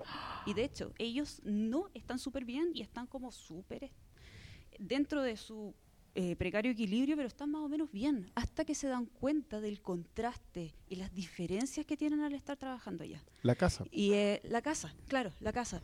Y, es- y cuando ellos tienen que escoger ropa de entre la que les donan y, y tienen que pensar en que, pucha, vamos a ir a esta fiesta, ahí les empieza a pesar. Contrastado con ella caminando en el walking closet, que es del porte del gimnasio en donde ellos están alojados. Exacto. Qué Entonces, no, si son- Sí, son eso- brutales. esos contrastes visuales son hermosos. O sea, la, Oh. la ruma de ropa en que todos están así apelotonados Ah. sacando weá y después el walking closet de la señora que Y, parece y- como... y son tan buenos que todos los colores de los de la, están divididos los colores por clase. Son colores oscuros en eh, y cuestiones como azules y verde. El color del agua es mucho más espesa y todo. el- la misma fumigada, por eso te por eso te como cae encima. Y mientras están en el otro lado, el cielo es muy azul. eh, los lugares están muy iluminados. Te dejan claro que la que el, el diseño arquitectónico de la casa permitía entrar el sol que es por cierto donde van estos otros que ya estaban acostumbrados y escuchaban la otra música y aprovechaban el lugar en donde estaban porque sí lo entendían, Entendían. comillas. Oye, qué interesante lo del estudio, Mireya, me encantó. Me encantó. Ya, muchas gracias, Mireia. Oye, ah, sí, tenemos que ir terminando, así que vamos rápido con esta ronda. Ya. Hola, René. Hola, René. Eh, voy a hacer dos escenas, como para hacerla corta. Y voy a hacer un poco el rol que hice en el eh, Filmcast anterior, como de tomar algo que dijeron y hacer como un pero. Y, Excelente. Nada, siento que la escena en la que... Oh, se me olvidó. Bueno, voy a llegar primero al punto y después voy a recordar qué escena es. Es que yo no encuentro que sean inocentes, encuentro que son ignorantes. Y eso lo encuentro peor y ahí sí puedo tirarle un poco de ¿Inocente o resentimiento. ingenuo? Ignorantes. da lo No, no, no, me refiero al, con- al Es concepto... que ustedes en- dijeron inocentes, que son personas inocentes o ingenuas. ¿Quiénes? Se habló en el... En los personajes en general, Sí, ya, el listo. podcast se habló de que eran personas como inocentes. creo que quisieron decir ingenuas, por lo general, pero no creo que sean solo ingenuos, sino que también son ignorantes. Ellos no les interesa saber lo que está pasando. Mm. ¿Cachai? Llovió y para ellos no les interesó saber si al vecino se le rompió la cañería. ¿Cachai? Ellos mismos bajan como dos cuadras y está la cagá. Como ni siquiera alcanzan a salir del todo de ese barrio y hay como autos medio inundados, está la cagá y cada vez va quedando más la cagá. Esa escena de, de cuando se están yendo y ellos ven y llegan a la casa y está la, la cagá y al otro día veis como el contraste de como el sol y los buenos como con el sol en la cara despertándose como por el olor a todo y, el, y la gente levantándose. Y lo otro es una escena cuando están abajo en el sótano y llega y le dice como, pero tú no tienes un plan, como hablando de esto de la de los planes, de los que nos prometen y todo, y es como, o la gente que ya llegó hasta cierto punto que deja de escalar porque en verdad ya estáis ganando lo que necesitáis para vivir el resto de tu vida sin nada, pues ¿cachai? Está este como contraste con el buen que ya está en un sótano, donde tiene comida, no le debe a nadie, no tiene que hacer nada, y dice como, no, yo acá estoy cómodo, como, ¿por qué me voy a mover de este sótano si estoy cómodo? Y como lo encontré genial, así como está la promesa, pero este Juan ya no tiene que cumplirle a nadie y ya tiene como la vida resuelta aunque esté en un sótano. Total, nunca estuvo mucho más arriba que eso. Solo que ahora no tiene que pagar nada. De, de hecho, habla de sótano y subsótanos. Claro. Mucha y gente ahí vive bajo la- tierra. Ahí está la casa, la, la cara del weón que llega y le dice, ¿cómo vive acá? Pero la gente que vive en. Pero él vivía ahí donde mismo. subsótanos, y Tenía ahí una ventanita chica nomás. Mierda, y igual. Así estoy en un piso menos uno. Eso es como mis dos. Ya, excelente. Muchas gracias. Ven, llévate premios de Maléfica. Mistress of Evil. Pase, pase, pase, pase. Sobre lo de ingenuo e ignorante, yo creo que igual tiene que ver con la situación de los locos que los crímenes, el crimen que se comete ya cuando en la fiesta, antes habían engañado, pero no era nada. Antes era la choreza, Sí, antes la era viveza, choreza, sea. no era nada. Ya, nada la pregunta, la pregunta del joven. Tenemos que ir cerrando. Sí, ya no, nos miraron vino- sí. Hola, Marcelo. Eh, mi pregunta era más, la voy a hacer muy concreta. Hay una la escena de cuando están como escapando de la casa los tres y van bajando como casi como en la escalera al infierno de Dante. A mí esa escena me, me encantó. Encontré que la, la ñoñería que tenía el director de mostrarnos esa escena de esa forma era genial. Quería preguntarle a usted qué escenas les llamó mucho más la atención, como les encantó en ese sentido, como nos mostraba de todo en fotografía, en guion, en todo. Que a cada uno le iba a preguntar eso, pero creo que nos va a alcanzar el tiempo. Sí. La, toda la escena de la lluvia, cuando ellos empiezan como a meterse a un subterráneo de su por- propia po- pobreza, Ahí el otro día estaba viendo que eran con efectos digitales que nunca me lo esperé, inclusive la construcción de la casa, pero toda la escena de la Sí, lluvia Se supone que está lleno de efectos digitales está invisibles. llena de, Mm. de efectos digitales, pero esa part- escena en particular que ellos literalmente van bajando desde la altura de, de, la so- de esto sociedad acomo- acomodada. eh, Y es que, uno de y mis que llueve de favoritos. arriba y nuda desde abajo. Pues eso, eso es, es Y terminando con ella arriba del water que está tirando Sí, agua negra. esa, esa escena yo la encuentro brillante y creo que merece un análisis como, como muy brutal porque, claro, es sentarse, fumarse el cigarro, hay un escapismo a- frente a una brutalidad constante. Eh, no, mucho más que desarrollar ahí, pero parece que no podemos.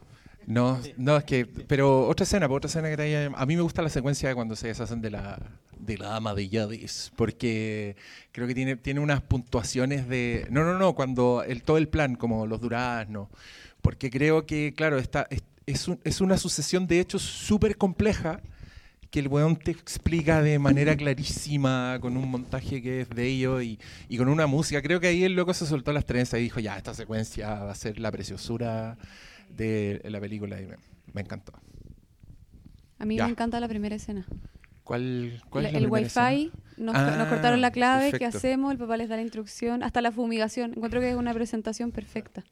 Para presentar la familia es, es preciso, te da hasta las dinámicas de cada uno, quién hace qué. Ya, joven, venga por su premio. Creo, creo que esta tiene que ser la última pregunta. Jóvenes que están ahí detrás, No, lo siento. sí, que no vinieron de verdad Vengan bueno. a la próxima función y son los primeros Sí. en preguntar. Igual tienen que comprar la entrada, sí. ya. Pero igual te, te, te regalo algo de Maléfica. Ya, dale, tú la última. Apúrese, Sí. cerramos, cerramos, vamos. Hola. Eh, yo más que una pregunta quería hacer un comentario volviendo a lo anterior, que estaban hablando de que este análisis de clase era que no era tan lejano, que era de hace 100 años atrás. Yo quería agregar que Marx hizo este diagnóstico en 1860, así que es bastante más antiguo y que a mí me sorprende esta película que siento que es exactamente la lectura que hace él, pero llevado a la actualidad, llevado a otros contextos, lo que implica que el capitalismo es internacionalista que mm, finalmente eh, puede cambiar sus formas, puede ahora llamarse neoliberalismo, puede llamarse desarrollo, puede llamarse, no sé, de la forma que se llame, pero finalmente es lo mismo. Y yo creo que aquí es muy marxista en usar la palabra parásito porque es exactamente lo que él dice cuando dice la clase capitalista parasita de la clase trabajadora para obtener sus medios.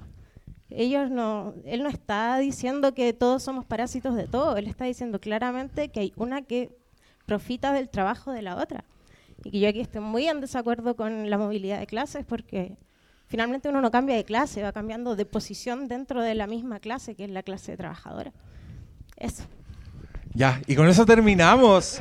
Muchas gracias, cabros, por venir y nos vemos en el próximo. De verdad, esta función fue especialísima y los quiero mucho a todos. Buenas noches.